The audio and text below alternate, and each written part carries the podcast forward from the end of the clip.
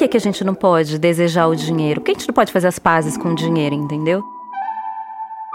Fui entender que, na verdade, o espaço público não era tão público assim, né? Tinha dono. E esse dono não era a galera preta, entendeu?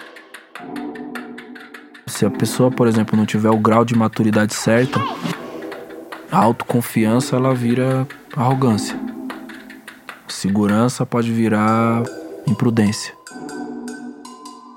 A gente né, fala dessa coisa do empreendedorismo, sobretudo agora, né? Mais recentemente, de maneira muito glamorizada. Tu é empreendedora, tu rala pra caramba, tá? Você é a primeira a acordar e a última a dormir. Quando o aprendiz se realiza, é que nasce o mestre. Sabe? Quando você entende que o aprendizado é eterno, aí o mestre surge. Porque é isso, eu quero estar dentro de uma empresa, eu quero fornecer para uma grande empresa sendo preta. Eu não vou precisar me embranquecer. Virar um personagem. Pra, pra ser apenas uma representação de uma mulher negra, entendeu?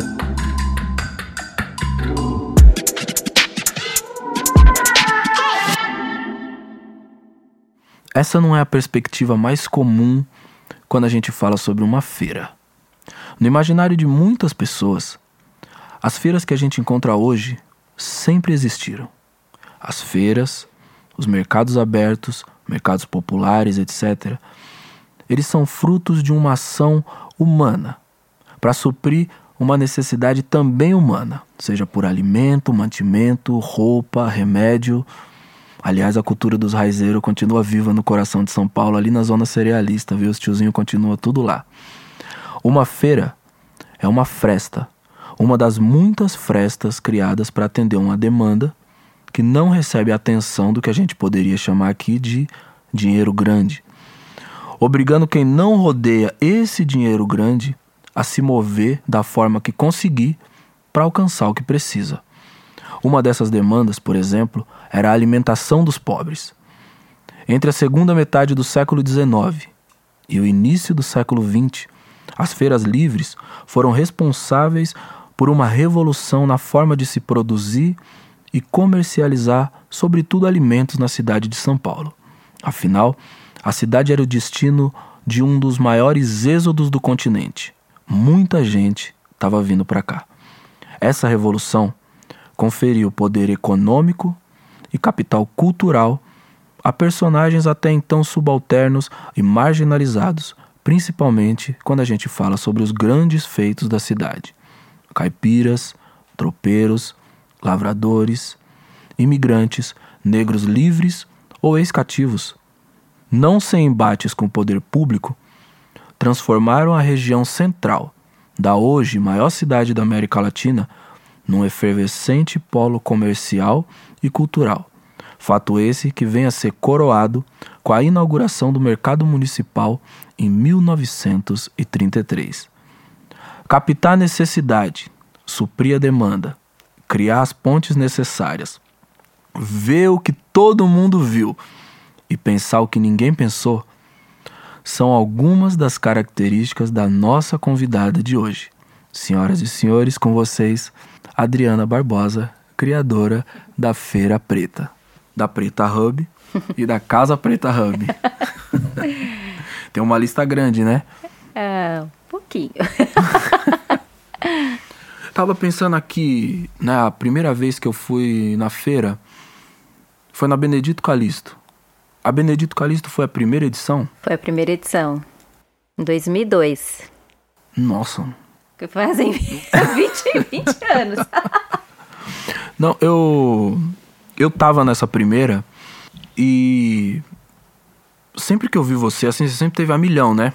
No meio do, do no olho do furacão, né? Fazendo tudo acontecer e dá um pepino aqui, corre ali, resolve uma parada. É, depois, por trabalhar com evento, eu passei a fazer ideia do quanto você corria durante meses, uhum. anos, para levantar apoio, patrocínio, produção, é, os empreendedores que iam expor. E pensando muito nisso, principalmente hoje, eu queria te fazer uma pergunta. É, qual que é a importância da pausa para você? a pausa hoje, depois de 20 anos, hoje é a minha paz. A pausa hoje ela é minha paz, é onde eu consigo falar, me, me respeitar, entendeu? Acho que a pausa é um pouco de autorrespeito. Porque durante 20 anos foi isso, foi essa correria, né? E, assim, uma correria muito associada à luta, à briga. Precisa do espaço, vamos ter que brigar pelo espaço. Precisa do dinheiro, precisa brigar pelo dinheiro. Então a pausa, ela, ela é assim a minha paz, entendeu? Onde eu consigo falar, poxa, eu, eu, eu mereço, eu me dou esse direito de poder relaxar, de pausar, sabe? Sim. Quando você estava lá na Benedito, tem uma história de que teve uma coisa dos moradores que não queria que o evento acontecesse lá. Sim, quando a gente foi fazer a segunda edição, os moradores e a associação local lá que tem, eles fizeram abaixo assinado alegando que, ele, que eles. Ah, alegando várias coisas, dentre elas que eles não gostavam muito do que a gente trazia enquanto cultura. E que, e que era uma feira que atrapalhava. E eu, eu falei assim, mas cara, tem a feira todo sábado e não atrapalha. Tem várias. A Feira Preta é uma vez por ano. Por que, que a gente está atrapalhando? E eu lembro que quando eu fui conversar na época com a subprefeitura de Pinheiros, a subprefeita falou assim para mim: é, é, a gente não pode fazer nada. Você tem que sair porque tem os poderosos da região e a gente não vai bater de frente com os poderosos da região. E ali eu fui entender que, na verdade, o espaço público não era tão público assim, né? Tinha dono. E esse dono não era a galera preta, entendeu? Sobretudo ali, né? É. E aí vocês foram para onde? Aí de lá a gente foi para estacionamento da Assembleia Legislativa, a gente fez uma conversa com uma comissão de direitos humanos, a questão de equidade racial, né, que eram os, os, deputados, e, e aí eles permitiram que a gente pudesse fazer a feira no estacionamento da Assembleia Legislativa. Aí de lá a gente foi para Academia Brasileira de Circo, foi para até chegar no AMB. A gente passou por muitos espaços. E todo espaço, a grande parte dos espaços por onde a gente passou, a gente teve que brigar para a gente poder estar, entendeu? Sabe uma coisa que eu acho fascinante que a Feira Preta, ela nunca foi um puxadinho. Você sempre conseguiu fazer um eventão, uhum. né? Que você entra, parece que você atravessou um portal. Sim. É, não, eu tenho essa sensação desde Sim. a primeira. Sim. Quando foi para aquela no, na Zona Sul lá também. Ah, naquele... Imigrantes. Mano, aquele lugar é gigante. É gigante, Eu é. entrei também, eu fiquei tipo perdido assim, falei, caramba, que foi a gente tocou. Eu conheci a Drica ali. Foi, é verdade. Sabe? A Drica Barbosa, sim. Eu tinha, já tinha visto ela na Santa Cruz e tal, hum. mas a primeira vez que a gente rimou junto. Que legal. Foi na Feira Preta. Ah, que, que Porque foda. ela tava na grade, é. cantando. E olha que coisa louca, né? A gente tava desmontando os equipamentos depois da nossa apresentação. É. E eu desci. Aí fui ali, tinha molecada ali, chamou, é. MC, dá tirar uma foto, não sei o que. Fui ali assinar um, um CD, é. tirar uma foto e tava a Drica, um primo dela que também faz um rap. E aí a gente começou a fazer uns freestyle. Foi ali que a gente ficou mais próximo. Caramba, a feira fazendo conexões. Muita coisa, né? Super. É, eu queria te perguntar dessa coisa da Benedito Calixto, porque é o seguinte: isso me lembrou uma história. Eu tava lendo um, um, um texto de uma menina que. dos Estados Unidos. Chama The, The Draining Pool, alguma coisa. Meu inglês não é nada bom, tá? Uhum, meu também não. É... e ela fala de um fenômeno muito interessante. Nos anos 60, 60 e 70, é, no auge da luta pelos direitos civis nos Estados Unidos, aconteceu um fenômeno bastante curioso. Muitas cidades tinham piscinas públicas. Hum. Tava para que a, a, população usufruísse daquilo. É, menos a população preta. preta sim. No momento que a luta dos direitos, é, dos direitos civis explode, várias daquelas cidades decidiram permitir que as pessoas pretas acessassem aquelas piscinas. Nesse momento, os racistas é, decidem drenar as piscinas. Ninguém pode mais usar a piscina a partir daquele momento. Então, é, aquela cidade em questão, e não foi uma nem duas onde isso aconteceu, perde um espaço público de evento, um ponto de encontro, uma oportunidade de lazer por, por causa do, do racismo. racismo. Saca? Como foi também aqui no Brasil, é, os clubes aqui que fizeram, por exemplo, o Aristocrata, Aristocrata surgir, Clube, sim. né? O Tietê, o Tietê não sim. permitiu que os pretos entrassem na piscina até sim. ele falir. O, o, Pinheiros mudou depois de muito tempo, sabe? É, como você vê essa reação à nossa movimentação a expansão do que a gente traz e essa presença cada vez maior e cada vez mais sólida de um movimento que reivindica sua africanidade com orgulho no Brasil hoje? A gente tem uma jornada, né, do ponto de vista de emancipação da população negra no Brasil. Tem até uma frase, uma vez eu ouvi a Sueli falando, a Sueli Carneiro falando, que à medida que a população negra ascende, mais o racismo aparece. E quando a gente passa a ser maioria populacional, porque é isso, o Brasil é, é a segunda maior população negra do mundo, ele tem mais de 50%, são 56%.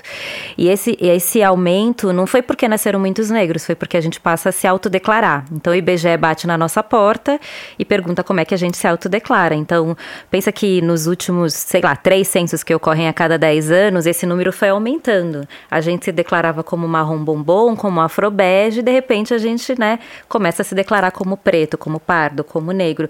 A gente, à medida que a gente se autodeclara, a gente começa a reivindicar os nossos direitos.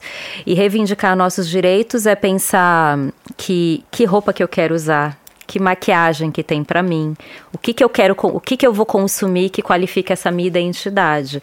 Então chegou num momento que esse processo de afirmação identitário ele, ele passou a ser muito é, complexo para um Brasil que é racista, né? Sim porque à medida que você se autodeclara e vai reivindicar seus direitos, vem o um controle. Não, essa população não, essa população não pode. A gente teve um processo de branqueamento que ele foi institucionalizado, né, depois do, de, do processo da, da abolição. Então, é, a gente está nesse momento que é isso. É, não, não, onde, é que, onde é que o Brasil vai colocar os negros? Não tem como. A, a, abriu a caixa de Pandora. A gente está aí, está ocupando os espaços e está reivindicando. Só que ao mesmo tempo tem essa onda de repressão, do tipo, afasta a gente. Adriana, você não pode fazer na Praça Benedito Calixto. Por quê? Não, ah, porque eu não gosto desse tipo de cultura. Vamos fazer no AMB. AMB, eu tenho dinheiro aqui para pagar. Ah, mas não dá para você escolher outro lugar? Eu lembro, nunca vou me esquecer, quando foi a primeira vez, a gente, eu juntei dinheiro para para fazer a feira no AMB vendendo quentão e vinho quente seis meses antes, numa festa junina ali na região da Vila Buarque. A gente juntou o dinheiro e foi lá e pagou os 10% de reserva do espaço do AMB. Passa, assim, eu lembro que eu paguei a reserva e, e parcelei, tipo carnezinho, que você vai Sim. pagando um pouquinho todo mês até chegar a data crediário. do evento. Quando chegou próximo do evento, a direção do AMB falou assim pra gente: olha é, vai, vai, ter uma reforma aqui e a gente vai alocar vocês é, no, pro, lá para o sambódromo, lá para a concentração. Eu falei, mas é, como assim? Quando a gente acha que está chegando na Casa Grande, vocês querem colocar a gente na, na senzala? Simbolicamente, no sentido porque Cara, aonde eles só viam a população preta no carnaval? No sambódromo. Sambódromo. E de repente você chega para ocupar lá o pavilhão, eles falam: não, seu lugar é voltar. Então tem uma questão muito. É, muito complexa no Brasil, que é de fato a gente assumir que é um país racista e como é que a gente lida com essa questão. Nós, enquanto negros de de, de, posicionamento dessa questão racial e da população branca entender que, que, que fenômeno é esse que está acontecendo. Porque é um fenômeno que. A gente não pode negar que é um fenômeno que aconteceu. Sim. O fato da gente ter passado a se autodeclarar, se posicionar nas nossas questões raciais, mudou a dinâmica do país econômica, dinâmica política, dinâmica social. O Brasil é outro hoje. E só é outro hoje por uma questão subjetiva, que é a gente reconhecer preto, que é a partir da nossa autoestima, entendeu? E você sempre teve essa consciência? Ou foi uma construção que ela construção, foi se dando ao imagina. longo do tempo? Eu não vim de um ambiente. Não, eu olho você me dá uma impressão que você nasceu muito pronta. Não é, mas nem pensar. Não vai nem Porque assim, eu, eu, é, eu fui educada por mulheres, é, assim, eu tive uma, uma, uma construção familiar de matriarcado. Uhum. Eu não tive presença de, de, pai, de homens, né, na minha família. É, minha mãe nunca, não chegou a casar com meu pai. A minha avó, o marido dela morreu cedo. Minha, é, minha bisavó também. Então eram só mulheres. E mulheres que trabalharam durante muitas gerações como empregadas domésticas. Então, e elas, de do, empregadas domésticas, de dormir na casa de patrão. Então Nossa, era essa coisa elas, da pausa né? que você me perguntou, da pausa do, sabe? Não tinha. Então, falar de letramento racial, isso é coisa nova. A gente não falava, ah, Adriana, você é preta. Isso veio nossa, muito com a Feira Preta, com, com quando eu comecei a frequentar as baladas da Vila Madalena, quando eu comecei a ir pro Radial, pro Clube da Cidade, que aí eu encontrava as pretinhas e as pretinhas falavam, ah, mas tu é preta. E quando ela falava, tu é preta, eu falava, mas o que, que isso quer dizer quando ela fala, tu é preta? Aí depois que eu fui entendendo dessa questão racial, entendeu? Tem um negócio de percepção também que você começa a colar, né? Aí você, você é muito limitado nas suas possibilidades quando você não tem consciência disso. Sim, super. E quando você começa a colar no lugar que você encontra uma negrada, você vê, tipo, mano, dá pra fazer uma trança Dá pra fazer daquela, uma- tá ligado? Dá pra fazer uma par de coisa, pô. né? Eu, eu te falo disso porque comigo foi muito tardio. Eu lembro que a primeira vez que eu pensei raça mesmo, a primeira vez eu tinha 18 anos. É, foi mais ou menos. Foi no exército. Ah, Eu cheguei no exército e o cara foi fazer a minha. O CAN, né? Que é o certificado de alistamento militar. Aí ele escreveu lá. Pardo. E, pô, já tava ouvindo rap uns tempinhos, já, entendeu, mano? Eu queria, Já tava eu queria que ele escrevesse preto ali. Quando ele colocou pardo, eu fiquei tipo. Oi? Porra, olhei pro cara, tá ligado? Falei, mano, não sou pardo, sou preto, tá ligado? Ele, com toda aquela sensibilidade, delicadeza e carinho do exército brasileiro, fez, olhou pra mim e fez, próximo. Mas é um processo. É um, lógico, É um pra processo. gente foi. E, você vê a geração de agora. Certamente a sua filha já sabe que é preta. Sim, é Antes outra fita. é. Não, já É nasce com outra- outra já cabeça. nasce preta. E tem um negócio louco também, feminino. Sim. né? Porque, por exemplo, os personagens mulher no, no entretenimento que a gente consumia era mais frágil. E agora tem um monte de personagem fortona. Sim. Então as meninas elas querem jogar com as personagens mulher porque não representa fraqueza pra elas. Sim, super. Vai comprar um negócio, é um livro, ah, pega aquele da personagem da Mulher Maravilha, do não sei o que, sabe? Tipo, tem uma coisa feminina também, muito bonita Sim, super. que vai resultar diretamente numa geração mais confiante, que vai se, se questionar menos, talvez, do que a gente se questionou se a gente pertencia a certos espaços. É, a gente tem uma revolução em curso muito, muito importante liderado pelas mulheres pretas, né? É, que, que traz essa questão do, feni- do feminismo, mas a partir das nossas narrativas, reconhecendo o nosso ponto de partida, porque a gente, quando fala do feminismo no Brasil, não tem como a gente fazer a intersecção de raça, não existe isso. Ah, porque as mulheres. Não, bem, que mulheres que você está falando, entendeu? O ponto de partida das mulheres negras é muito diferente do ponto de partida das mulheres brancas. E essa geração. Eu sempre vou falar da geração, porque eu, eu olho a juventude.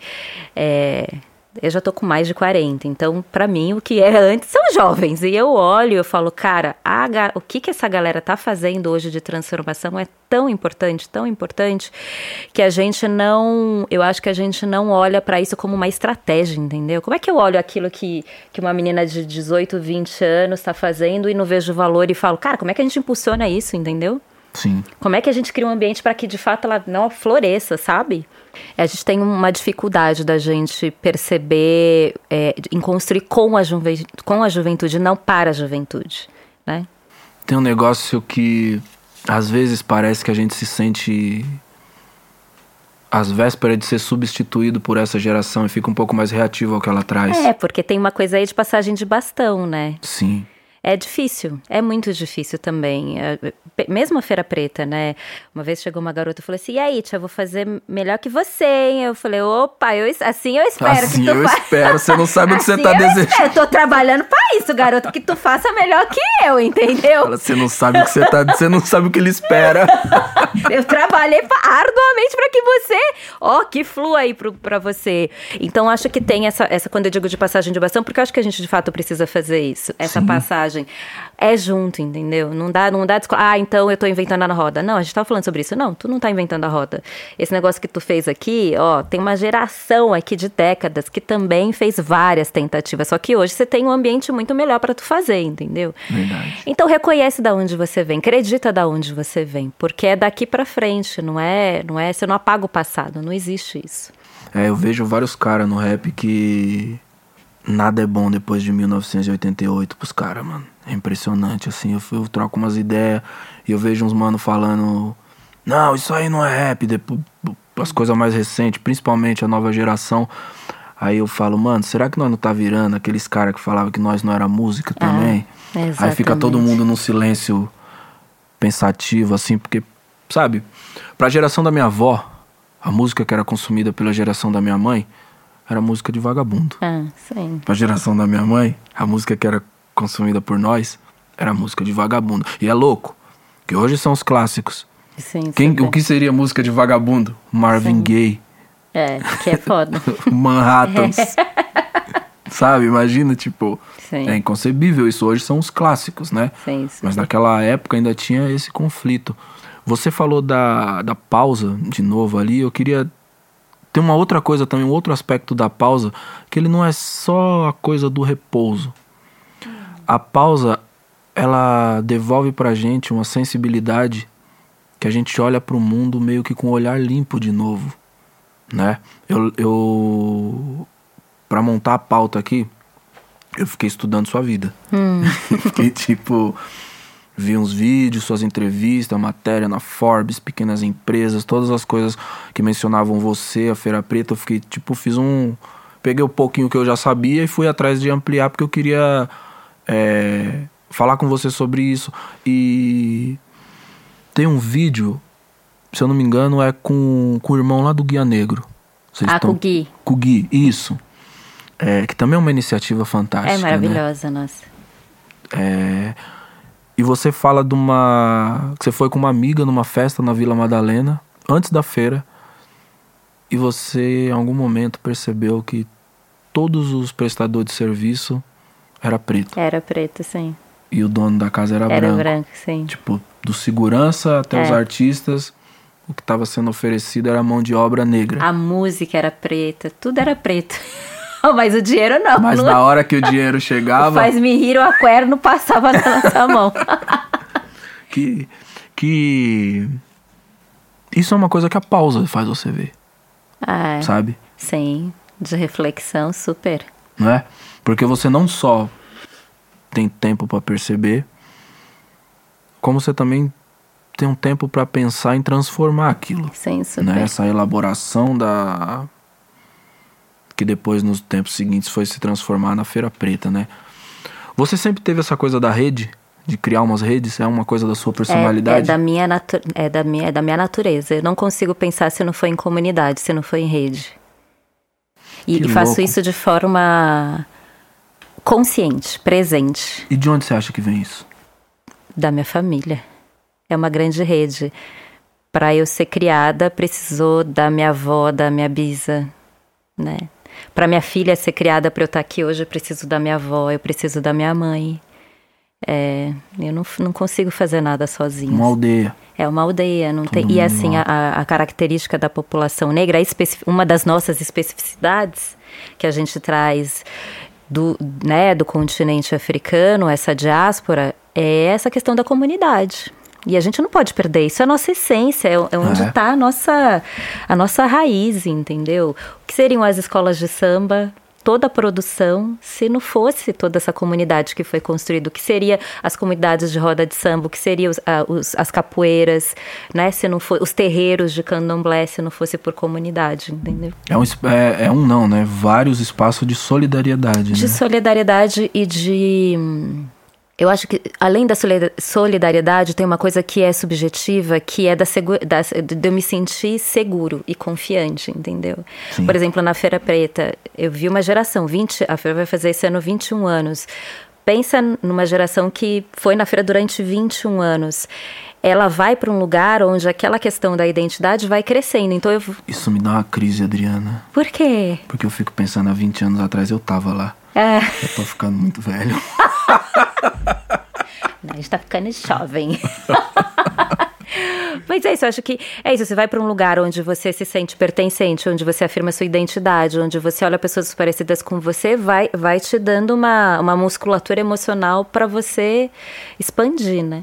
Eu acho que isso foi o que aconteceu, sabe, na feira. As pessoas se olharem, que cabelo é esse, que roupa é essa, que batom é esse, que música é essa, que lifestyle é esse. Eu quero isso, entendeu? E isso foi uma onda de ressonância, né? Quando você era criança, você sonhava em ser o quê?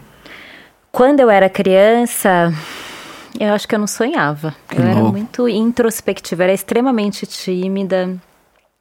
Eu era assim, eu não vim de uma região periférica. Eu cresci num bairro de classe média, né? Que foi ali na região da, da Praça da Árvore, da Saúde. A família que a minha avó trabalhou durante 70 anos, minha avó trabalhou com uma família durante 70 anos. E essa família ajudou minha avó a comprar uma casa. E com 70 anos 70 dedicado. anos, uma única família. E essa família ajudou minha avó a comprar uma casa num bairro de classe média. Então era uma pessoa preta num lugar onde só tinham pessoas brancas. E eu ia para. Sempre estudei em escola pública, mas com poucas pouquíssimos negros, entendeu? Então eu sofria muita, muitas questões na, na, minha, na minha infância, na minha, na minha adolescência, sabe? Eu fui florescer mesmo, foi quando eu comecei a me entender como uma menina preta quando eu comecei a ir para as baladas. Eu vou te falar que as baladas. Adolescência ali. A minha adolescência, as baladas, as reuniões do movimento negro, porque eu ia para as marchas, ah, é? para as reuniões, para as coisas que tinham de agrupamento, de comunidade. E foi ali que eu fui me construindo enquanto pessoa, enquanto a minha subjetividade, entendeu? Tipo, Agosto Negro. Agosto Negro, né? Lembra do Agosto Negro? Lógico, com o X, com KLJ. MV Bill foi MV Bill, sim. Acho que foi o primeiro show de rap que eu fui. É? Foi Agosto Negro, ah. Kwanzaa.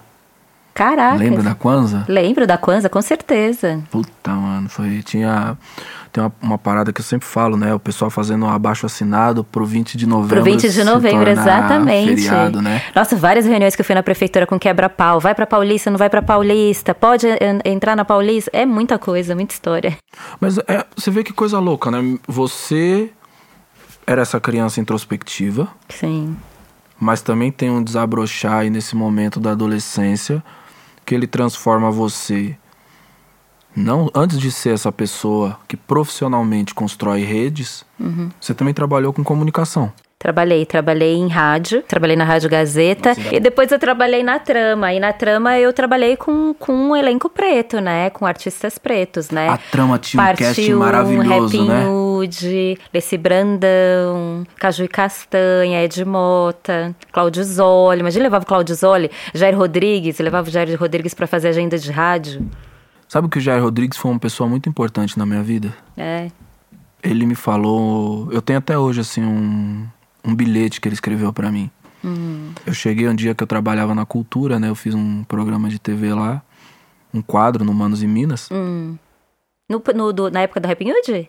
Na época do, do Max B.O. Ah, do Max B.O., Quando tava o Max B.O. É, o Rude saiu, aí o, o B.O. substituiu, depois foi o Taíde, né? Foi, é. E eu fui fazer um quadro com o Jair. E ele, eu, tava, eu, eu ia ser pai né? Tinha acabado, na verdade tinha acabado de ser pai. E uma hora o tiozinho me chamou de canto, ele falou assim para mim, ó, oh, não é para ficar de choradeira, hein? Você vai botar sua filha numa escola legal, você vai fazer essa menina sonhar. Quem tinha que chorar era nós, nossa geração é já chorou. Sabe? É isso. E aí ele fez um, um bilhete para mim, que eu tenho até hoje. Ah, tipo, lindo. fica num, num quadro lá em casa. Até falei pro Jairzinho quando hum. encontrei com ele que ele fez assim: quando você voltar, você pode me ligar porque a gente vai. Vamos fazer música, vamos fazer uns rap aí, que o tiozinho aqui ainda tem rap para fazer. aí pôs o telefone dele, né? Aí depois ele falou: Mas se eu não atender, você vai ligar pra Nadine, que a é a Nadine, esposa. Sim. A Nadine te atende. Se a Nadine não atender, você pode ligar no meu cunhado. E colocou o telefone do cunhado. Se o meu cunhado não atender, você pode ligar pro Jairzinho. Ah, mas ele tá longe, mas você liga que ele uma hora atende. Assim, ele me deu um bilhete desse tamanho, assim. Que, Ai, que maravilhoso. Meu, é, eu me senti muito muito abraçado e ele fez um, um, autógrafo pra mim ainda, onde ele escreveu assim, para MC, do novo nego velho. Ai, que maravilhoso. Depois eu pus até no nome de uma música. Então, essa relação com esse tipo de artista sim, gigante, sim. mas não gigante só artisticamente falando. Não, é gigante do cara, ponto de vista humano, assim, era um ser humano. Era gigante. um ser humano. Cara, eu levava ele, nunca vou esquecer, eu levei uma vez ele na Rádio Jovem Pan e ele ele foi cantando assim com a assessorista, ele colocava a música para a assessorista ouvir, né, que ele vai até chegar lá no vigésimo, não sei quantos andares, e perguntava se ela gostava da música. E aí, tu gosta dessa música? Eu colocava assim o um radinho no, no, ouvido dela e saía falando com todo mundo, assim, sem, né, sem muitos milindres, entendeu?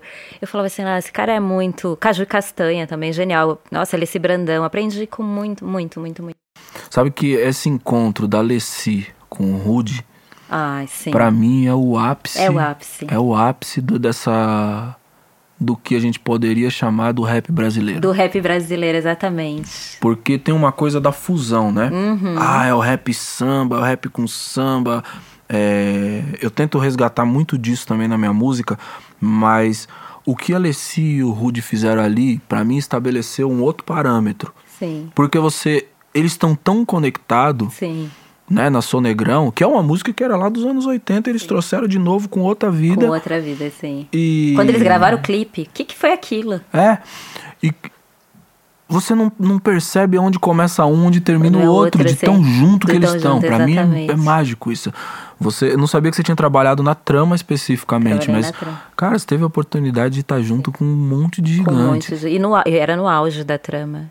Nossa, muito, foi, foi, uma, foi muito bom, assim. E depois que veio essa sacada da Feira Preta. Ah, é? Porque era pela trama que eu ia nas festas, nas audições de música. Quando eu comecei a frequentar o Blém Blém, que eu falei, o que que tá acontecendo aqui, minha gente?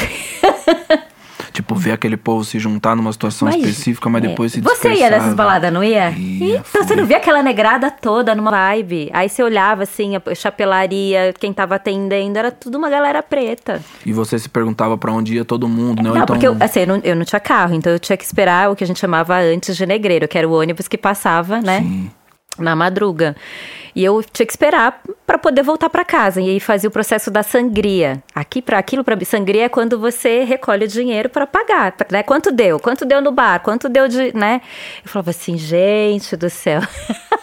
a gente tá produzindo muita riqueza. Porra, dinheiro tem, pra onde tá indo que é o problema, né? É, o dinheiro tem, mas não tá passando pelas nossas mãos. Nossa, você lembrou do negreiro aqui. Uma vez eu catei um negreiro no Tucuruvi pra ir pro, pro Cachoeira. Mano, o cara fez do, do Tucuruvi ao Cachoeira em 12 minutos. mano. Tava, tipo assim. Sério. Meu coração. Eu sentia meu coração bater no pescoço, Adriana. Tipo, o cara tava. Já que eu vou ter que trabalhar três horas da manhã, vai ser com emoção. Ai, caramba. Sabe? Mas era isso, era na emoção, negreiro. E, E por que que nesse nome, né, gente? Também não sei de onde veio. É, Quer dizer, da chamava, onde veio a origem? a gente Primeiro a gente sabe, negreiro. né? Mas era o negreiro, os velhos tudo falavam. O pegar negreiro, o você negreiro, pegar o né? negreiro? Era É. isso? Que louco mesmo. Não, e depois ainda teve o. Quando mudou o ônibus, né? Ele tinha aquela parte mais baixa e a parte mais alta no... Sim. em cima, né? Na entrada e na saída eram E a gente mais alto. Aí isso, os caras falavam, mano, tá parecendo um barco mesmo, o É. bagulho tá virando um barco. É, isso mesmo. Que Tinha louco. isso. E você tinha essa percepção aí tal, dessa coisa da sangria que você falou. E. Como era a sua relação com grana? Olha, Porque é o seguinte, né? Tipo, você vem de uma família humilde, por mais que você estivesse ali numa situação, né, classe média baixa, na, na Praça da Árvore, na saúde ali, o dinheiro também nunca foi abundante, não. certo? Principalmente esse dinheiro para sonhar, que é um luxo, É. né? Vou construir um- uma coisinha com esse dinheiro, a gente tem, sempre tem que ir Sim. juntando a vida toda, moedinha e tal. Como é que era a sua relação com grana? Então, era essa relação de escassez mesmo, de não ter grana, né? Porque era isso, assim, não tinha grana. É, Eu fui passar a ter grana mesmo quando eu entrei pra trama. Que aí eu passei a ganhar um pouco mais de dinheiro. E aí a idade, assim, deze- 19 anos. Imagina, eu fui trabalhar na trama, eu tinha 19, 20 anos.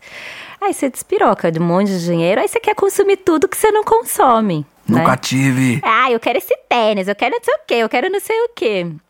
E minha avó falava, Adriana, Adriana, se coloca no seu lugar, garota. Aí, depois, com o tempo, com a Feira Preta, né, comecei a fazer a Feira Preta, e a feira não me dava dinheiro. Durante muitos anos, a feira não me dava dinheiro. Quando começou a me dar e dava pouquinho, eu comecei a falei, bom, se sobrou esse tiquinho, aí, se sobrava, sei lá, 10 mil reais, e eu sabia que eu não ia ter renda depois, eu aplicava esse dinheiro para isso ficar me sustentando durante um tempo. Quando a minha filha nasceu... Você já tinha já uma percepção de uns investimentos aí também. Pô, assim, não ia ter. Se eu quisesse me dedicar pra Feira Preta, eu tinha que fazer aquele dinheiro render, entendeu? Senão eu não. Eu não e assim, a feira me demandava eu ficar exclusivamente pra ela. Pegava uns frila pra fazer. Eu vendia CD de artista, muito, vendi muito CD de artista, fazia qualquer coisa que precisava fazer do ponto de vista da produção pra eu poder me manter. Mas eu não tinha um grande dinheiro. Então o dinheiro que entrava, eu aplicava pra eu poder me segurar durante um tempo. E aí depois eu fui entender realmente dessa minha relação com o dinheiro quando eu comecei a fazer terapia em relação às crenças. Quais eram as minhas crenças? Porque transgeracionalmente, né, de geração a geração, eu venho de uma geração da escassez. Uhum. Né? Imagina, minha bisavó morreu em 1917, a abolição acabou em 1980. Nasceu. Nasceu. Não, ela é, nasceu em 1917, ela foi morrer, né, 90 e poucos anos.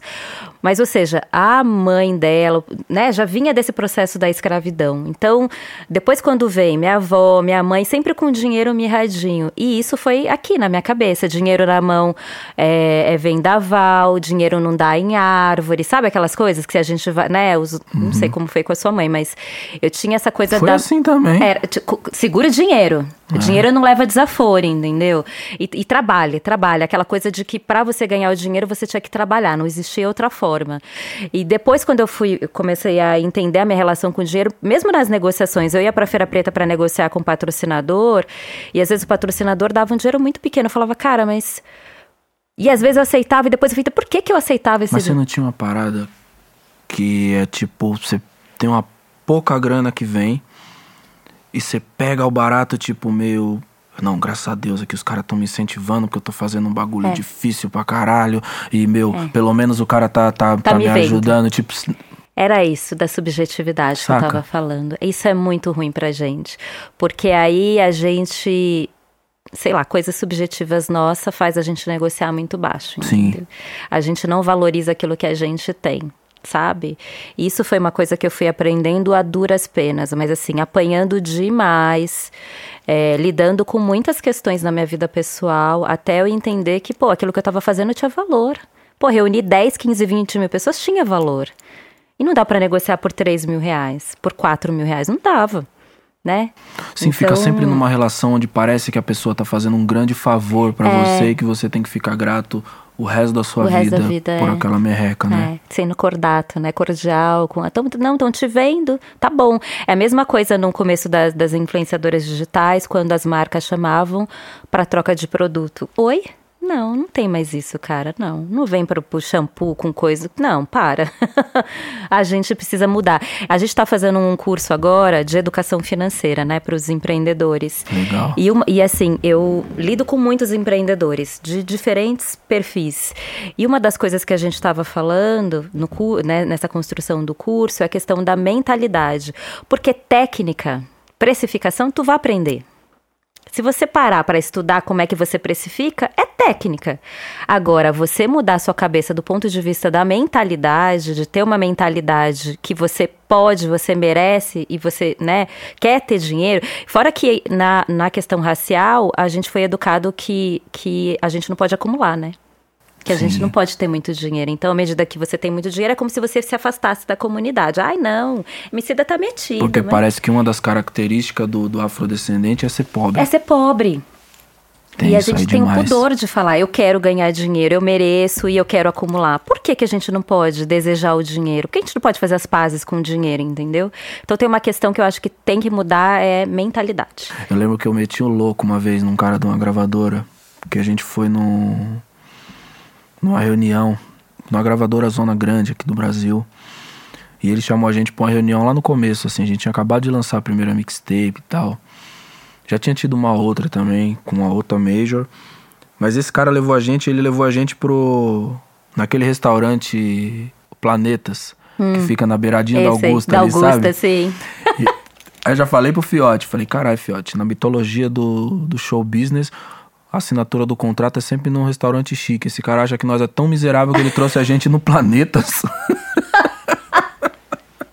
Aí, conversa vai, conversa vem. Nossa, vocês são incríveis, o que vocês estão fazendo é maravilhoso, bababá, bababá, bababá.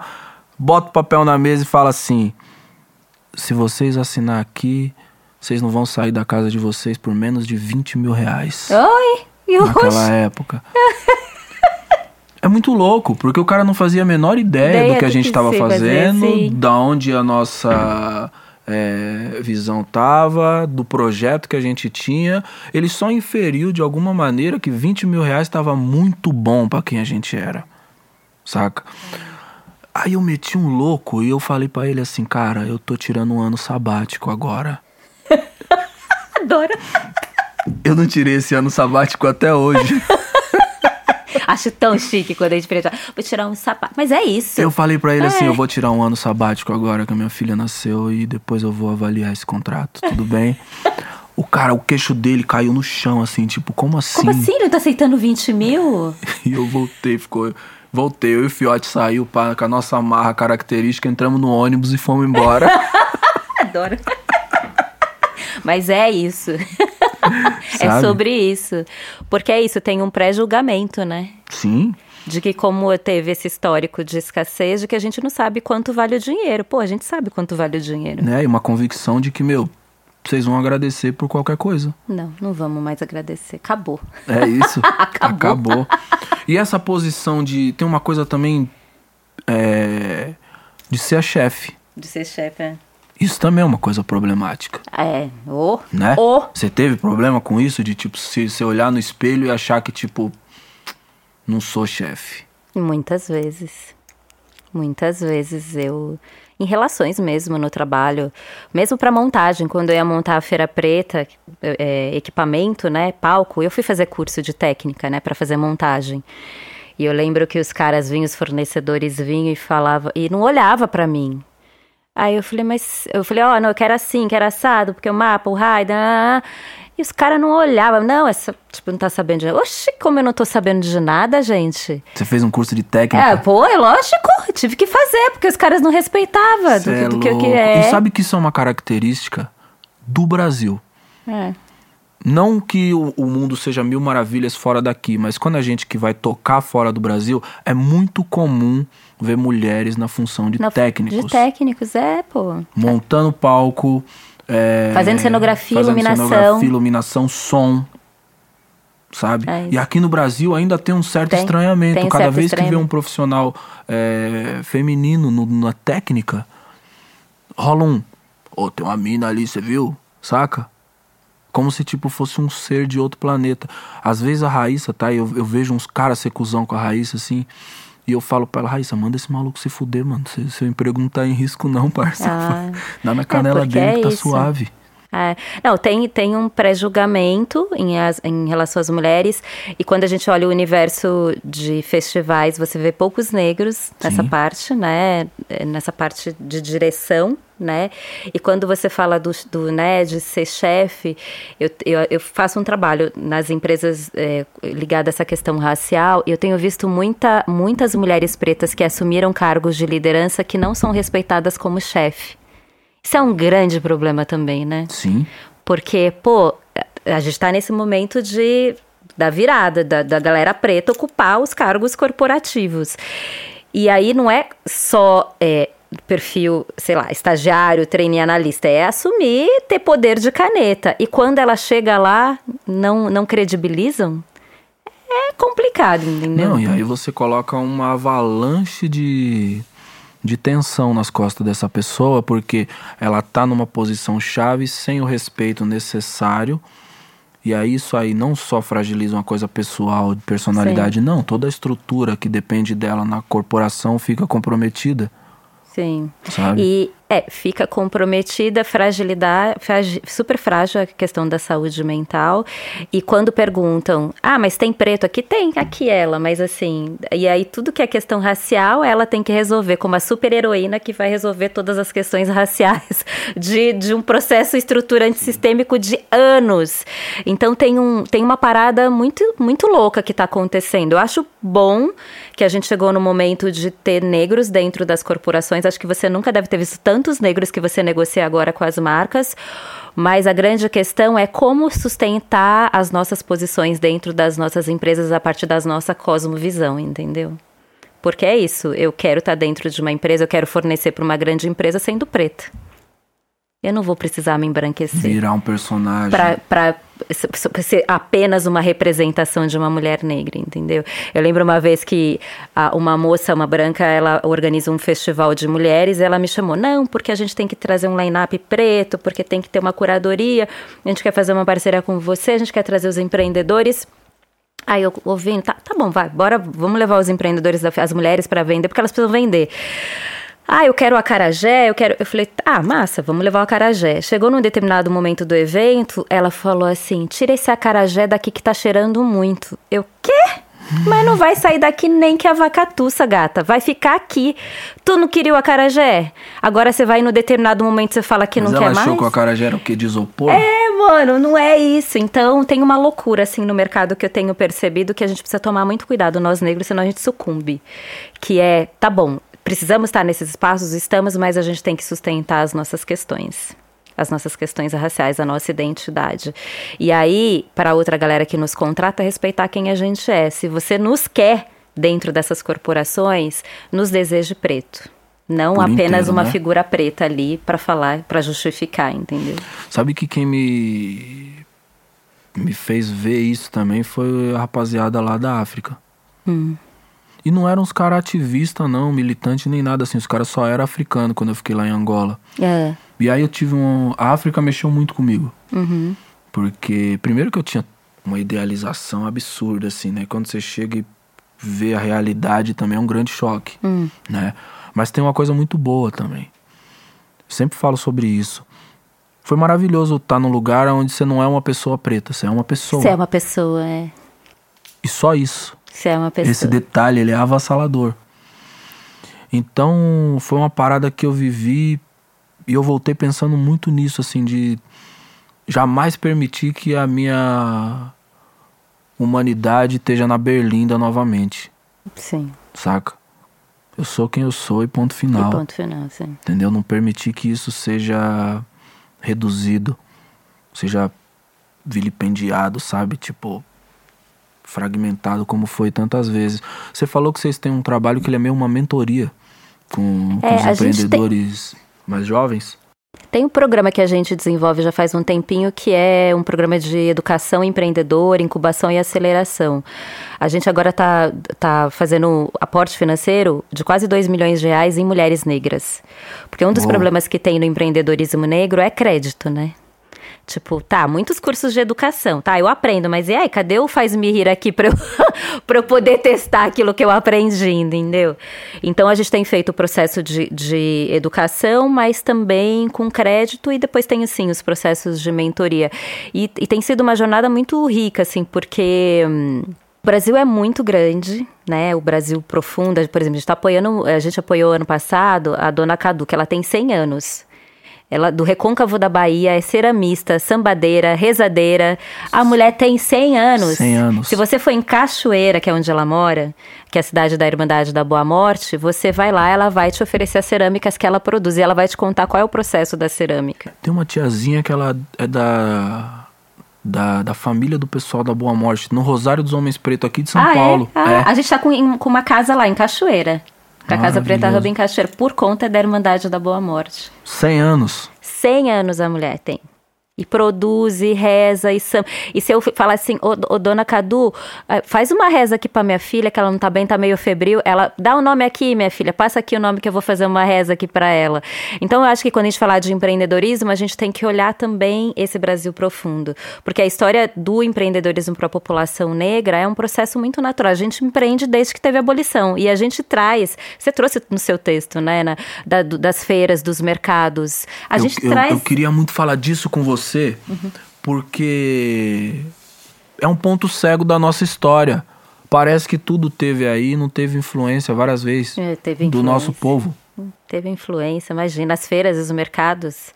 O que seria se não fosse as feiras e os mercados africanos? né? Que tem uma. E assim, feiras e mercados africanos não de- só de vender coisas, mas de, de, de trocas de bens, é, bens culturais que, que, que você não mensura. É lá onde se saem as tendências, as roupas, as danças, a, a troca, a conversa, os a, a- a- parte da gastronomia, onde eu testo é, a aipim com outro, né, com outro ingrediente. É lá que eu fico sabendo das coisas, entendeu?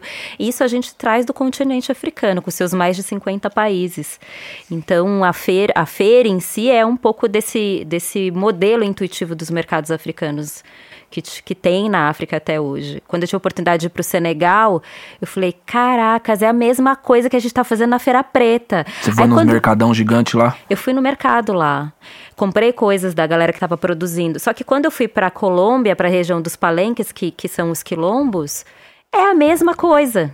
Quando você vai para Nova York, você vê a galera que está produzindo, vendendo na rua, é a mesma coisa.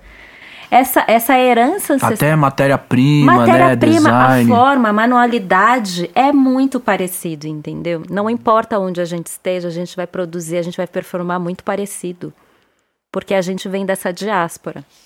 É, o sucesso, que quando a gente fala sobre empreendedorismo, sobre negócios, sempre ele é a linha principal da coisa, né? Parece que ele é um caminho meio já pré-estabelecido. Se você fizer A, B, você vai Formulinha chegar de no bolo. C, né?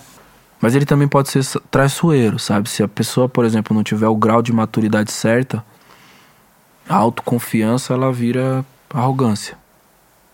Segurança pode virar imprudência. Tem muitos negócios que passaram pela feira, saca?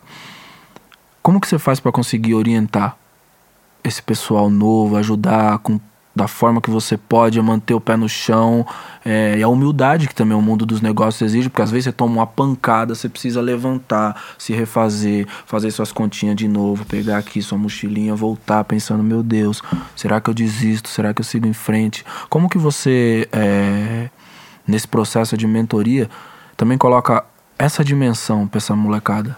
Que não é nem tão molecada assim, né? Nossa amiga tem 100 anos. É, não é. A gente tem apoiando de, de 18 a 100 anos. É, mas assim, eu sou empreendedora também. Então já passei pelos altos e baixos, né? Já quebrei, já fali muitas vezes, já pensei em desistir muitas vezes, já passei por muitos processos. Então, quando eu falo com, com os empreendedores, eu falo porque eu vivi muito das coisas. E não falo nessa perspectiva de receita de bolo, ó, faz assim que vai dar certo, ó, pode, pode segue aí que não é isso. Cada um tem a sua própria história. E uma das coisas que eu acho que, que, eu, que eu mais aprendi na minha trajetória e que, que é uma das coisas que a gente até incorporou como metodologia dentro do programa Afrolab, que é a questão subjetiva que é a questão do, do, nosso autoconhecimento. Porque às vezes a gente olha a grama do vizinho e fala, ai, tá vendendo, vou fazer a mesma coisa. Nossa, a grama, ó como tá verdinha a grama, vou fazer a mesma coisa. E não é isso. A grama do vizinho é a grama do vizinho, a sua é a sua. Você tem que construir a sua própria história. E a sua própria história vem a partir de autenticidade. A autenticidade vem quando você se conhece. Se você não sabe quem você é, tu não vai conseguir trazer isso para o seu, não vai trazer autenticidade para o seu produto, para o seu serviço. Então, eu acho que uma das coisas principais foi isso, assim, qual, quem é você na fila do pão?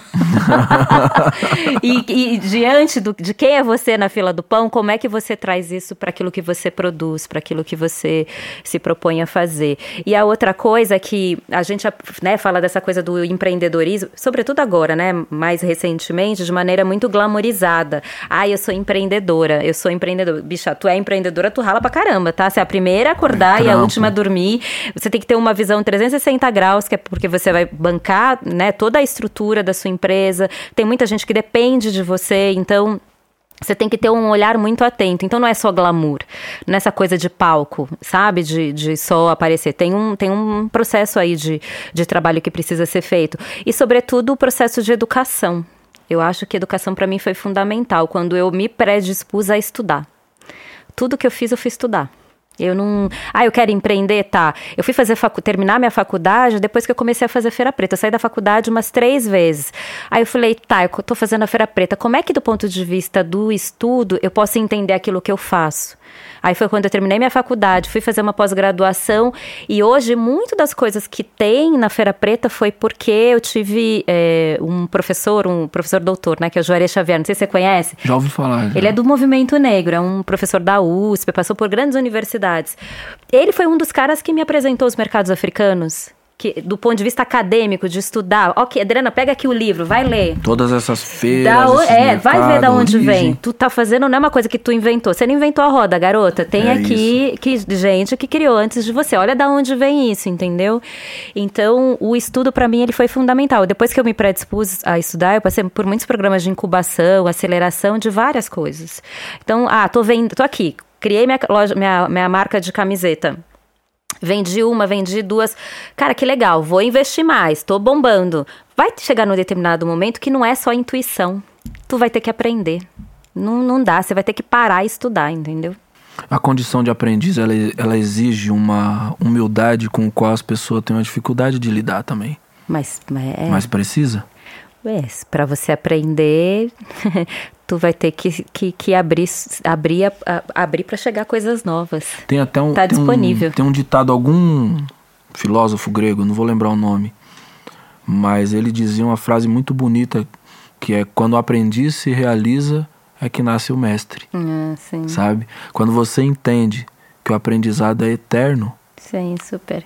aí o mestre surge. Sim. E sabe, sabe é, essa coisa do aprendizado é importante? Eu aprendi muito com vocês, com a Ah, é? Laboratório Fantasma. Pra mim é uma grande referência. Ah, pra mim eu fico lisonjeado, porque É nós também sério. faz nossas reuniões e a gente fala assim, tem que fazer o bagulho organizado que nem a Adriana lá, né?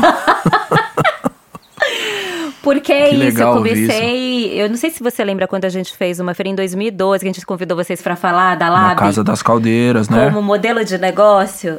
Ali, ali foi que, que ali eu falei, caracas, olha esses leleque, olha esses moleque, mano.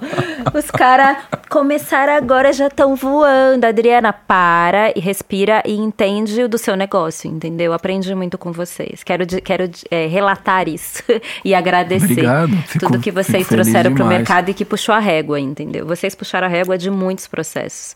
Na área da música, da indústria da música, na área da moda, na área da produção, do agenciamento. A gente tava. A gente tinha. A gente fica se zoando lá, a gente fala que nosso trabalho é trocar o pneu do carro com ele em movimento. É, é sim. A gente testa, vai Aí- testando, experimentando. Quando veio a pandemia, a gente falou que nosso trabalho tinha evoluído para trocar a asa do avião com ele em pleno voo. a gente tinha acabado de ser promovido.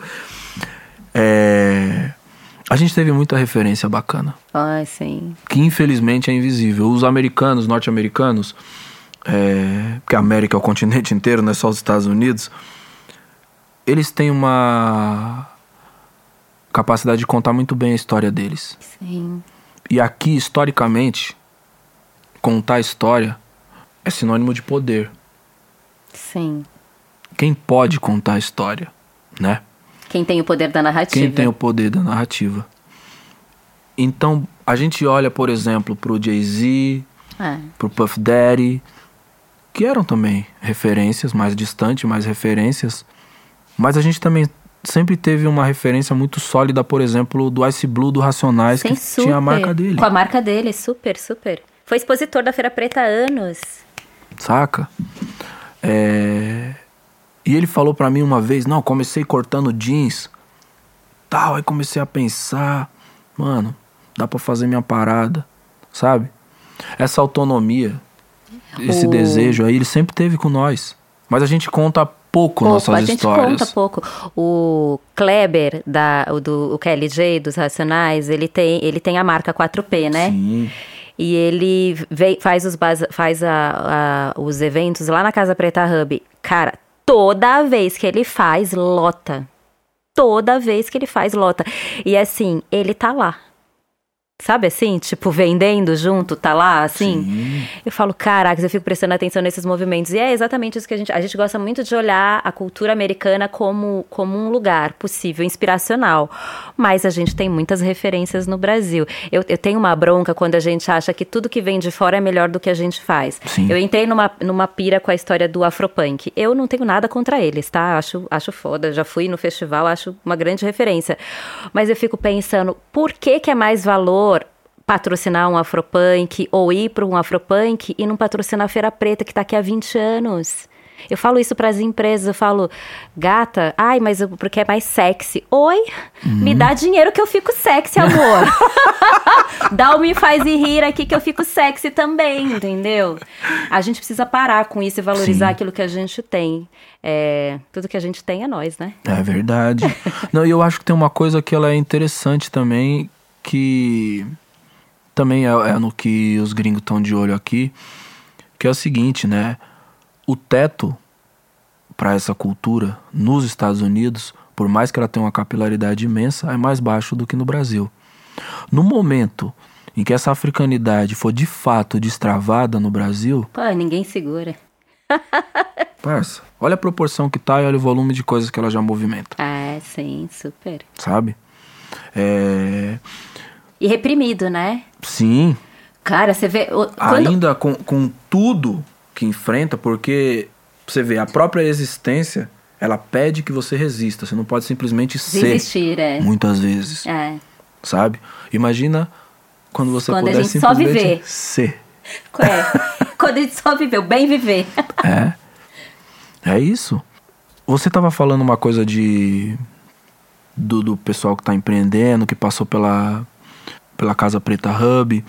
E aí me remeteu uma pesquisa que eu peguei aqui que mostra que em 2021 o segundo maior sonho da população adulta negra aqui no Brasil é ter É, o próprio é. negócio. Foi- E o primeiro sonho é conhecer o país no qual eles vivem. É. É, esses dados eles surgem de uma forma muito poderosa e eu achei muito bonito Sim, esse foi- sonho. Foi uma, Porque foi uma pesquisa que a gente encomendou para o Instituto Locomotiva porque eu queria falar de sonhos. ah, Foi a gente que fez essa pesquisa. incrível. Porque eu falava assim, a gente só fala de resistência, dos problemas, da discriminação. Eu falo, eu falei, Renato, eu não quero falar dos problemas. Os problemas eu já vivo eles no, di- no meu dia a dia.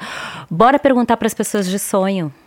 E essas duas respostas são fantásticas porque elas falam de duas coisas que elas são e devem ser cada vez mais sagradas, que são autonomia e identidade, Identidade. É né? isso. Eu quero ser livre e eu quero conhecer Da onde vem. da onde eu venho. É isso. É muito nova no Brasil a experiência de se entender, né? entender toda a extensão geográfica como brasileiros. Ontem eu estava conversando sobre isso com, com uma amiga. Eu estava lendo um pouco sobre a Guerra do Paraguai e eu estava vendo uma historiadora falar que a primeira vez que o Brasil se encontra mesmo, gente do Sul com gente do Norte, com gente do Nordeste, é no momento que eles vão lutar na Guerra do Paraguai. Caraca. E aí você vê que tem um monte de população que não se conhece. Que não se não conhece. faz a menor ideia. Quem é do Rio Grande do Sul não faz ideia de como se vive na Bahia, que não faz ideia de como se vive no Mato Grosso, que não faz ideia de como se vive no Ceará. Uma. Não existia uma troca de informação tão intensa Sim. sabe? É, esse esforço que a gente faz para colocar as pessoas embaixo do mesmo guarda-chuva cultural e criar essa alma, Essa alma, assim. né? Que é uma alma. É, o Mário de Andrade falava isso, né? A gente está em busca da alma brasileira. Tem uma frase bonita dele que fala: no caminho da, da, da alma brasileira, todo sacrifício vai nos dar gosto. É, é isso. É, você se sente no caminho dessa busca? Oh, super. Especialmente quando eu comecei a viajar para o Brasil profundo, para os interiores, entendeu? Que uma coisa é a gente falar das coisas que acontecem nas, nas grandes capitais, né? Ah, lá, Salvador, Recife. Cara, tu vai pro interior, vai, vai entender o que rola no interior, no interior das cidades, das grandes cidades. Tem muita coisa. Tem uma experiência que, assim, não vou esquecer. A gente lá em Cachoeira, que, lá na região do Recôncavo, a gente foi pro Quilombo, que é o Quilombo do Caonde. E chegando lá, é, eu tive assim uma aula sobre. Eu gosto muito de estudar inovação social, impacto social. E aí eu fui lá para trocar com o mestre, né? Com o mestre que, que mora no Quilombo. E aí ele tava me contando o que, que o Quilombo fez. Ele pegou e falou assim: aqui a gente se reuniu, todos os quilombos, e a gente falou: bom, qual é um dos nossos primeiros objetivos? Certificar a terra. Então a universidade vem para cá e quer, sempre quer levar alguma coisa. E a gente fala para a universidade: não, aqui você tem uma função, e a sua função é nos ajudar a certificar a terra. Então não é o que você quer, é o que a gente quer também. Já localizou a função. Já localizou uma função. Depois ele falou Bom. assim: bom, quilombo aqui faz, é, produz marisco, outro pr- produz farinha, outro produz óleo de coco. Eles se organizaram, auto-organizaram para que cada um pudesse produzir alguma coisa. E aí, a partir daí, eles criaram uma moeda própria, que é o. Não lembro, sururu, sei lá como é o nome da moeda. E eles têm feito vários processos, mas a partir de uma autogestão. Não tem uma, alguém que manda. Eles se organizaram numa, numa perspectiva muito horizontal para poder fazer certificação da terra, para desenvolver um, um sistema econômico deles, né? Para desenvolver moeda própria, para desenvolver o turismo, para fazer uma série de coisas. Aí você vem para São Paulo e fala: ai, cadê os modelos de inovação social? Não chega nem aos pés do que eles estão produzindo lá. E a gente está falando de um lugar lugar que mal, que assim, eles lutaram para ter energia elétrica, eles lutaram para o sistema de saneamento, tudo isso foi conquista deles, entendeu? Sim. Então a gente precisa começar a mudar a nossa lente do que, que a gente acha como abundante, sabe? E a abundância não está só nos grandes territórios, né? Nos Não. grandes centros urbanos estruturados. É a gente olhar. É um território em São Paulo que tem muita inovação social, Grajaú. Verdade. Onde tem os grandes, assim, um dos maiores empreendedores de empreendedores sociais que tem feito coisas muito disruptivas, está naquela região, entendeu? Só de ter me dado um criolo, eu já É. sou grato. É isso, pagode da 27. Rael. É isso, rede de mulher. Tem várias coisas que acontecem ali. Sim. E essa coisa da. Essa lógica sudestina, né? É, colo- colonialista também. Colonialista total. Total. E eu, eu, eu, eu acho que o grande desafio, por exemplo, de uma cidade como São Paulo agora é ser para as pessoas. Hum.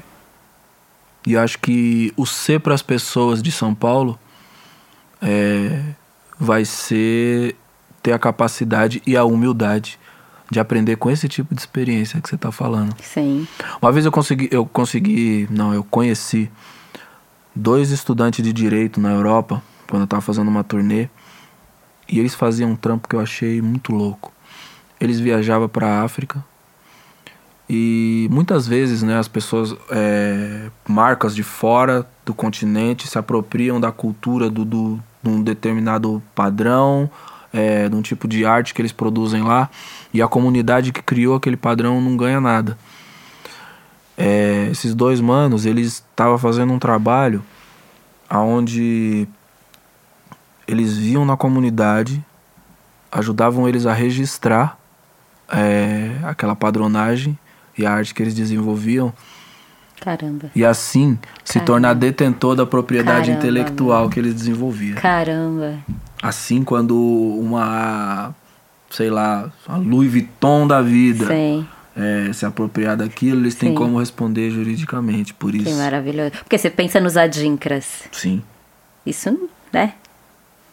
Isso é explorado de uma maneira que ninguém dá crédito. Qual é o, né? E, essas comunidades carecem E a, os total? desse investimento, né? Desse, essa Sim. possibilidade de financiamento que poucas vezes volta para ele. A situação dos quilombolas é, é, ah, é muito triste hoje, né? Ou, especialmente agora, né? Sim, Especialmente agora. é muito triste. Eu lembro que eu fui no Quilombo Rio dos Macacos. Hum. E. Ah, o Enio foi comigo, tá aqui tirando foto. Fala aí. A gente ficou detido num cantinho lá que os milico botou nós num canto, não deixou nós entrar no quilombo, não. Os caras do quilombo convidou nós. É, foi nós. Você deve conhecer eles, com certeza, o pessoal de Salvador, do Reaja, Ah, sim, do Reage, sim, super. entendeu? Foi a gente, o Hamilton, é, a doutora, ela também, agora eu esqueci o nome dele, dela, infelizmente. É, desculpa, mas não lembro, não, não, não tô lembrando o nome dela, mas foi a gente, o pessoal do Reaja. E quando a gente chegou lá, os militares não deixou a gente entrar. E ele estava cercando o quilombo porque eles queriam aquela terra, né? Ah, sim, é isso. Então tava um inferno, eles estavam quebrando a plantação das pessoas, derrubaram tudo, eles só tinha jaca para comer.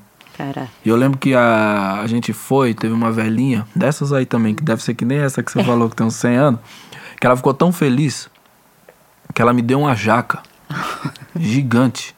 E eu saí andando pro Salvador com a jaca, fala aí. Fiquei andando com aquele, parecia um É, bebê parece assim, um né? Porque a jaca é um bebê, né?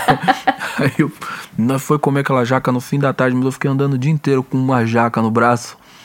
E eles foram contando, né, de como cortaram o acesso à água, foram transformando a vida do quilombo numa coisa cada vez mais insalubre para sim, expulsar aquelas poder pessoas de lá. apropriar. É muito complexo. Mas a gente viveu uma coisa maravilhosa que foi o seguinte: o pessoal da penitenciária que fica ali na região metropolitana de Salvador, os irmãos que estavam guardados, eles fizeram uma semana de greve de fome, guardaram toda a comida e mandaram pro quilombo. Caracas, tô passada. Você tá brincando. Aí a gente foi lá para fazer um, um almoço na cadeia com os irmãos em agradecimento. Nossa, Então a gente cara. saiu do quilombo com a jaca, fomos pra cadeia. Quando foi isso? Mano, que ano foi isso aí, Enio? Caracas. 2013, por aí, né? Penitenciária Lemos Brito. Caramba. Que Mano, foi história. tipo uma caravana da coragem esse rolê. Porque os caras não deixou nós entrar no quilombo, nós teve que entrar lá pelo mato, lá onde os quilombolas iam. sim. Então nós entrou lá por cima, os caras achou que nós fosse desistir, nós passou num, desfiladeiro, descampado lá em cima até chegar por trás da parada. Saca? É foda. É, essa é a, é a situação de. Sei lá, e não é só os quilombola, né? Não, a gente dos fala in- dos irmãos indígenas incorporadores, também. sim. Meu, meu- meus irmãos lá, o Copenau, lá o- os Yanomami, estão também numa situação dramática. Acho que uma das coisas mais bonitas que eu acredito que a feira faz é isso, sabia? Vira um espelho pro Brasil e mostra o que, que ele pode ser, O que, que ele pode ser exatamente. saca? Porque não é a, não é a piscina drenada, é a piscina. É a piscina bombando, Bombando. cheia. É quase um piscinão de ramos. Sacou? É, você falou que você aprendeu muito com nós. E eu. Você é uma pessoa que me inspira muito, pessoalmente falando. Obrigada. De verdade. Ter você aqui hoje é uma alegria imensa. Eu admiro muito a sua correria, sabe?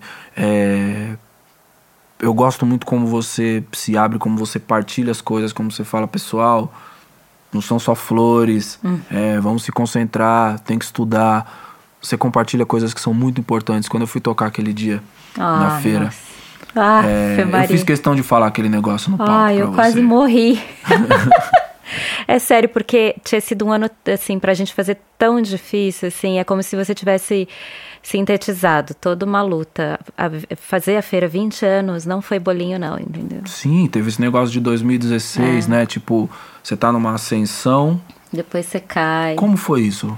O choque dessa parada? Foi na, na- quando caiu a presidenta, quando foi tudo, é, declínio da economia, é, político, tudo, tudo caindo e crise, né, Brasil. A gente tinha uma expectativa de 15 mil pessoas, a gente levou 4 mil pessoas. E a feira, o modelo dela não era os patrocinadores, era a receita do povo que pagava para entrar. Então, se o povo não vinha, a gente não pagava o evento. E aí eu, eu, eu fiquei devendo espaço, empréstimo, porque eu pegava dinheiro para pagar empréstimo do espaço, entendeu? Tipo, só de espaço a gente pagava 100 mil reais de locação. Então, devia artista, devia todo mundo. Então, eu, eu, fiquei, eu entrei em, em choque, porque as pessoas me cobravam e eu não tinha de onde tirar para pagar. Sabe, eu fiquei, fiquei uns, uns três anos pagando essa dívida e fiquei numa condição muito ruim psi- psiquicamente, assim, porque eu comecei a pensar, puxa, mas me dediquei durante 15 anos, e agora, o que, que eu faço? Né? Eu não faço mais a feira? O que, que eu vou fazer da minha vida, né? E foi louco porque minha filha era, era pequena e eu, eu, eu fazia feira, mas eu tinha um trabalho. Quando ela nasceu, eu fui trabalhar numa empresa como CLT. E aí, depois de dois anos, eu não aguentava mais, porque era muita pressão psicológica. E aí eu pedi demissão. Eu ganhava muito bem. Eu nunca ganhei tão bem quando eu fui trabalhar nessa empresa. E aí eu fui pedir demissão para me dedicar para Feira Preta. E foi quando eu quebrei. Aí eu voltei para essa chefe e falei assim: olha, deu ruim. Posso voltar? Ela estava para me promover como gerente, eu era coordenadora. Ela falou: você vai ser a primeira gerente preta de uma multinacional como essa aqui. Eu falei: posso voltar? Ela: não. Arque com as suas responsabilidades. Não dá para você voltar. E aí foi quando fiquei num processo longo de, de, de reaprender tudo de novo, né? De refazer a Feira Preta, reestruturar, de muita coisa. Morar aí, sair de lá da Doutor Zuquim, morar na 7 de abril, no Centrão, numa kitnet, entendeu? Morava eu e minha avó e minha filha. Era, não, muita, muita treta aconteceu na minha vida. E aí, é, você teve que recomeçar. Tudo do zero. Como foi isso? Foi, foi complexo, porque eu estava deprimida, eu só chorava. Eu tive que fazer terapia, tomar remédio para me equilibrar psi- psicamente, porque eu não tinha força. Eu comecei a negociar. Eu precisei primeiro me reerguer, para depois eu começar a negociar minhas dívidas. Então, onde eu fui pegar empréstimo, eu falei: olha, eu não sei de onde tirar, mas eu sei que eu vou te pagar. Bora fazer um plano daqui, né? Em quanto tempo eu vou conseguir devolver para vocês, né? Esse dinheiro que eu peguei. Para cada um eu fui negociando e também fui falando com muitas pessoas e deixando. Foi um momento muito importante também de, de eu me abrir e deixar outras pessoas ajudarem. Eu me permiti ser cuidada. Sabe assim? Porque às vezes a gente tá lá firme, achando que vai dar conta de tudo, vai né, ser super heroína e não vai, entendeu? Você tinha uma coisa de não se mostrar vulnerável? Ah, sim, Porque essa orgulho. posição do não se mostrar vulnerável É, é valiosa no mercado, né? É, e, e fracassar, se assumir que fracassou. Eu só, só começou a virar quando eu falava para as pessoas: fracassei, deu ruim, não, não consigo, eu preciso de ajuda. Foi uma época que eu não tinha dinheiro para comer. Lembra, sabe o Max do MN? Sei. O Max me emprestava dinheiro para eu comprar comida. E ele foi, foi é, mestre de cerimônia da feira durante anos, né? Sim, sim, sim. E eu falava, Max, eu não tenho dinheiro para comprar pão. Aí eu sempre falo com o Max, a gente sempre fala de você. Ele, aliás, ele falou que vai me ensinar a nadar. vai chegar esse momento aí do MC da nadador. Ai, que legal. É... Obrigado, Adriana. Ah, eu, eu digo mesmo que eu me inspiro muito em vocês. Obrigado. Obrigado não só por você estar tá aqui, mas obrigado por você não ter desistido. É, sim. Não é um país fácil. Não. A sua vitória, ela é muito mais saborosa. Sim, certamente. E é, e é uma vitória coletiva nossa. E cada uma das conquistas, cada vez que a gente vê você, seja numa revista, seja numa entrevista num canal, é, seja num evento, seja na Preta Hub, seja na Casa Preta Hub. Cada vez que, que a gente vê um passo seu, recarrega nossas baterias em 100% de novo. Você, o que você precisar, pode ah, gritar a nós.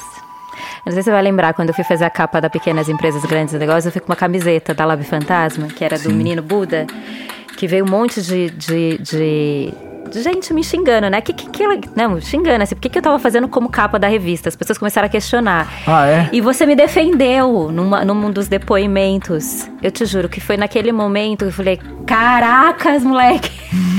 que se dane essa galera que tá falando, tá me xingando.